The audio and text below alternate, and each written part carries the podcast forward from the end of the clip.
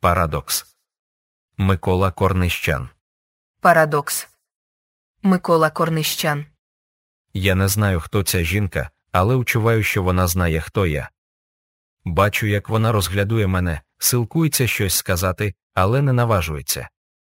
Імовірно, опасується послідків, усього, що я міг би їй відповісти, висварити її за свій легковажний вихід, вважати іншою, ніж вона є насправді, якби я не вловлював її поставу, тих, здавалося б, дивацьких словесів, що розмічують недопустими, і яких вдосталь легко поплутати з безглуздями.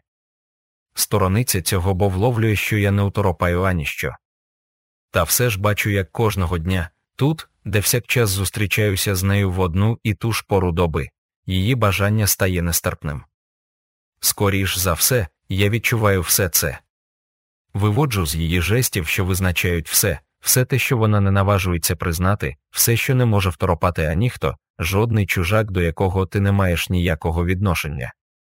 Нічого спільного з цього клятого життя, в яким одне просте слово може знищити або назавжди пов'язати все, що вже здається загубленим. Наслідок, звісно, залежить лише від снаги усвідомлення, від розумового рівня того, хто тебе слухає, і, очевидно, від обраного моменту.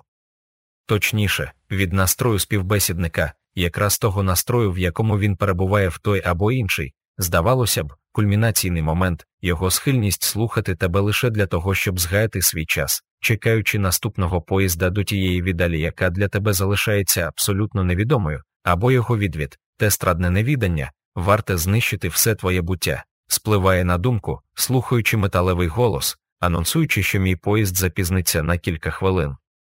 Досить багато.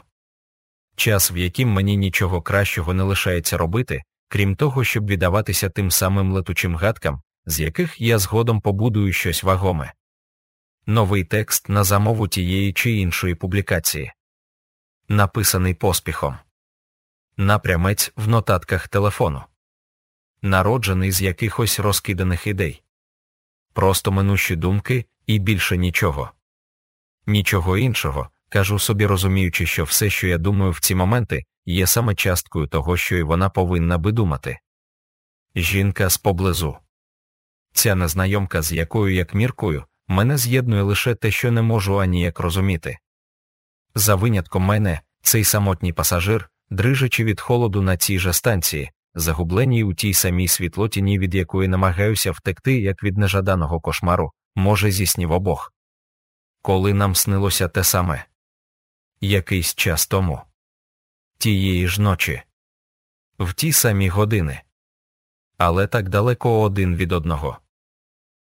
Або може, що мені не слід би заходити аж так далеко з усіма цими бездовідними здогадами, намагаюся отямитись, силкуючись здаватися якомога віддаленим. Саме тому, наступної ж миті, зазираю у наплічник і знаходжу там старий, дуже старий номер шахового журналу, запозичений сьогодні з місцевої бібліотеки. Перший номер травень 1925 рік. Роблю два кроки до одного із сліпих неонових ліхтарів, які блимають на третій платформі.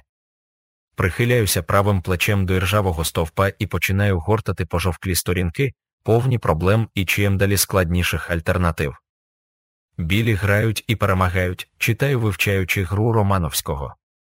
Та враз поминаю, що у більшості своїх матчів цей гравець використовує переважно іспанську атаку. Досить суцільні зачини, але вельми корисні, якщо хочеться, з самого початку ініціювати енергійний штурм. Перегортаю ще кілька сторінок і в думках намагаюся вирішити матові проблеми за два ходи. Однак ці вправи здаються занадто простими. Мат у чотири ходи. Тут, тільки тут осягаю, що можна б знайти ще багато перспектив. Покладаю, що поправна вирка, безумовно, передбачає неодмінне позбавлення від головних фігур. Ризиковано, але зручно. Зважливо, позаяк супротивник міг би зужиткувати моментальну перевагу. Вигідно, оскільки більшість часу, саме в цих випадках, опонент припускає, що ти помилився, і тоді поспішає скористатися твоїм каверзним відхиленням. Не бачить кінця через три кроки. Загарбавши твою королеву, силкується напасти рішуче. Але ти видаєш, що здаєшся. що вже не можеш захищатися.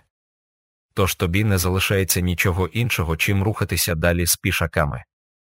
Останній хід пішаком на G6 і ловиш його в маті. Запросто. Надзвичайно просто. Мат пішаком. Мат підсміхаюсь, але відаючи, що за мною стежать, я приходжу в себе. Тож, підступно задивляюсь туди, де знаходиться незнайомка, на алюмінієву та пластикову лавку, і виявляю, що вона дивиться в інший напрям. До прірви з якої, з миті в мить, повинен прибути її поїзд. Металева грімка зміюка, розщеплюючи чим більш холоднішу темряву. Все більш щільнішу, з кожним моментом який, здається, триває набагато довше, ніж години очікування протягом дня. Якраз зараз, коли відчуваю, що вона більше не може терпіти цього мовчання.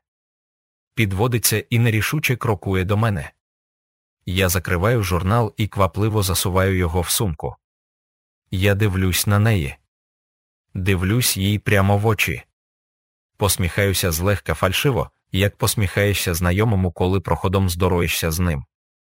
Але вона не відповідає мені тією ж монетою. Її обличчя не видає жодної втіхи чи чогось збіжного. Швидше за все, беручи до уваги те, як вона дивиться на мене, я помічаю щось крижане, набагато холодніше, ніж навколишня світлотінь, що звільняється та проростає навкіл мене.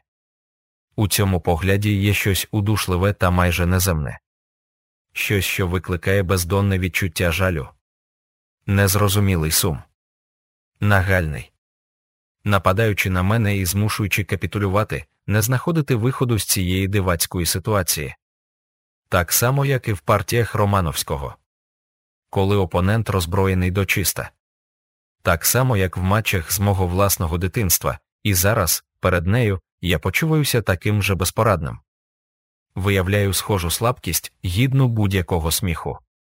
Тому що вона не зовсім така, якою я гадаю, що повинна би бути. Не являється лише якоюсь простою подорожньою, загубленою на якомусь забутому вокзалі. Не є тією пасажиркою, котра щодня заробляє на своє життя. Швидше за все, все стає якраз навпаки. І я це розумію відразу в ту секунду, коли вона зізнається мені доволі несподівано. Та чи знаєш, що ми грали декілька звабних партій? Ми спільно не можу знайти доконечних слів, щоб дістати більш детальну відповідь. Поспішаю і лише з часом осягаю, як химерно і невпору звучить ця асоціація ми спільно. Це словосполучення, яке здається скоріш за все, натяком, ніж запитом, що видає подив. В онлайн режимі. Долучає вона, втямивши одразу мою розгубленість. Себто, ти одна із моїх супротивників.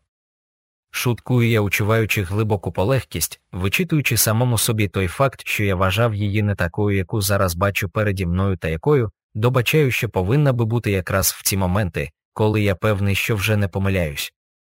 Аж настільки, наскільки впевнений ще й у тім, що вона відповість мені тією ж осмішкою.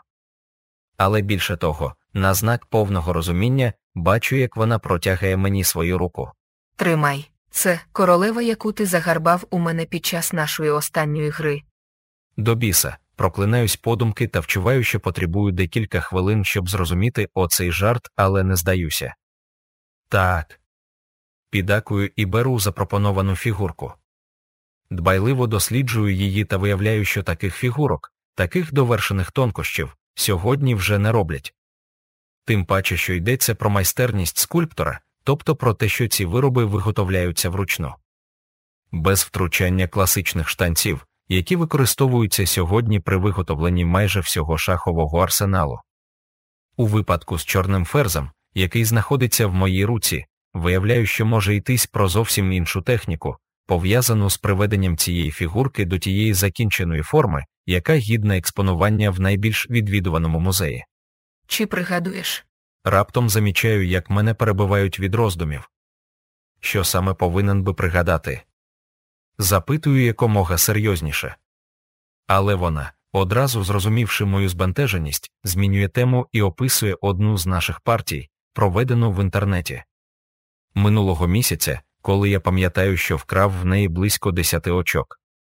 Бо я дав їй мат пішаком, якого захищав інший пішак, і королем, розміщеним в двох квадратах на G6 від її короля. Якщо, звичайно, опонентом тієї гри, яку я згадую зараз, була вона. Вона. Лара. Лара. Перепитую, перевіряючи своє припущення. Твоє ім'я, Продовжує вона, даючи мені зрозуміти, що я не помиляюся. твоє ім'я на цій платформі звучить занадто сильно. Маю на увазі той факт, що гравці доволі насторожено ставляться до тебе. Нібито й бачу їх усіх, аматорів та професіоналів, сидячи за комп'ютером і сподіваючись, що сервер не виведе саме тебе за їхнього опонента. Уявляю їх і посміхаюсь. Вивчаю тебе. Вивчаю кожну твою гру і думаю про те, як, до біса, тобі удається якраз так думати. Особливо, під час матчів з комп'ютером бачу, що ти часто вдаєшся до викрутнів, які сьогодні вже й не використовуються. Забута тактика. Забуті комбінації. Здавалося б, дешеві фокуси, але вигідні. Іншими словами, вибач мені, якщо засмучую тебе, але ти тільки обманюєш свого опонента та не дозволяєш йому слідкувати за звичайним шляхом логіки. Коли вдаю, що помиляюся, комп'ютер не вміє помилятися, втручаюся вражений пристрастю цієї незнайомки щодо того, що для мене є найприємнішою формою відпочинку. Він оцінює всі можливі варіанти і, звичайно, вибирає найкращий.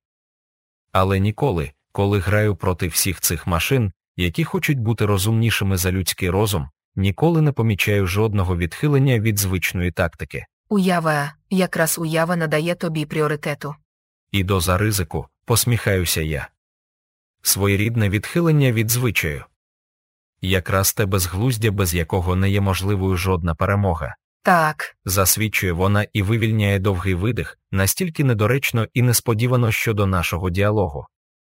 Зітхання, яке викликає жалість і змушує повірити, що десь в надрах цієї незнайомки є щось болюче, те, що взагалі не можу зрозуміти аніяк, але відчуваю цю невидимість, мов би свою власну якусь порожню частку. Щось присутнє і небачене. Мов холод, якого відчуваємо разом. Зараз. Як ця темрява, що згущає навколо нас. Або мов ця тиша, аж така глибока, пануючи повсюдно. Стаючи нестерпною. З кожним новим моментом віддаляючи нас від бажаної істини. Від цієї реальності, яка, як і слід було очікувати, перетворюється на проклятий заплутаний сон. Щось від чого хочеш позбутися відразу. Але натомість усвідомлюєш, що починаєш ставати заручником власних думок. Бо є щось, що не вкладається у весь цей пейзаж, ця чорна королева в моїй руці. Фігурка зі слонової кістки, яку намагаюся повернути їй, але виявляю, що вона не робить жодного жесту. вона ж твоя. Була твоєю. Я не розумію, намагаюся отримати відповідні пояснення, коли над'їжджає її поїзд. Поки що. Долучає вона, входячи в останній вагон. Будь чіткішою, майже кричу їй вслід. Пообіцяй мені, що пригадаєш геть все. Каже вона і вгаває десь в темряві коридору.